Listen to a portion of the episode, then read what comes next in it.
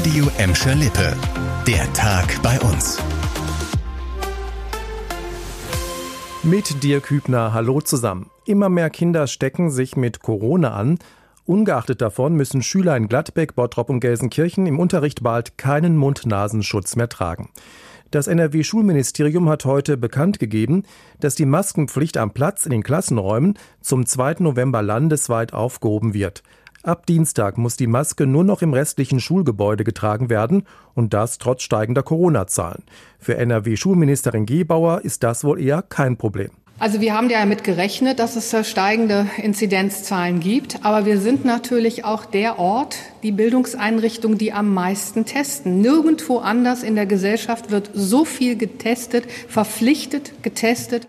Viele Verbände hatten die angekündigte Aufhebung der Maskenpflicht im Unterricht als riskant und zu früh kritisiert. Corona und Arbeitsmarkt, auch das ist seit Beginn der Pandemie ein großes Thema. Doch es geht voran, so kommentiert der Leiter der Gelsenkirchener Arbeitsagentur die aktuellen Arbeitslosenzahlen. Heute wurden die Quoten für Oktober veröffentlicht. Leon Pollock mit den genauen Zahlen.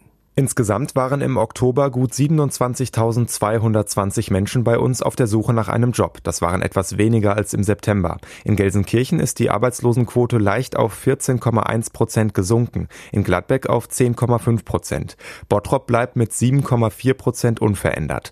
Auch im Vergleich zum ersten Corona-Jahr 2020 sind die Zahlen deutlich gesunken. Problematisch ist aber vor allem in Gelsenkirchen, dass der große Teil der Betroffenen langzeitarbeitslos ist. Die Pandemie habe es weniger qualifiziert qualifizierten Menschen noch schwerer gemacht, wieder einen Job zu finden, sagt der Leiter der Arbeitsagentur. Er ruft Langzeitarbeitslose deshalb dringend auf, sich aus- und weiterzubilden. Der Fachkräftebedarf der Unternehmen sei längst nicht gedeckt.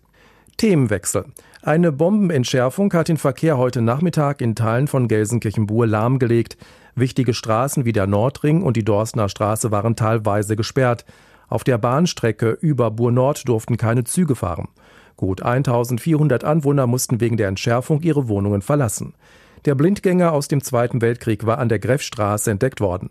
Laut Stadt lag die Bombe an einer recht komplizierten Stelle. Das hat die Entschärfung etwas in die Länge gezogen. Um kurz nach halb vier gab der Feuerwerker dann Entwarnung.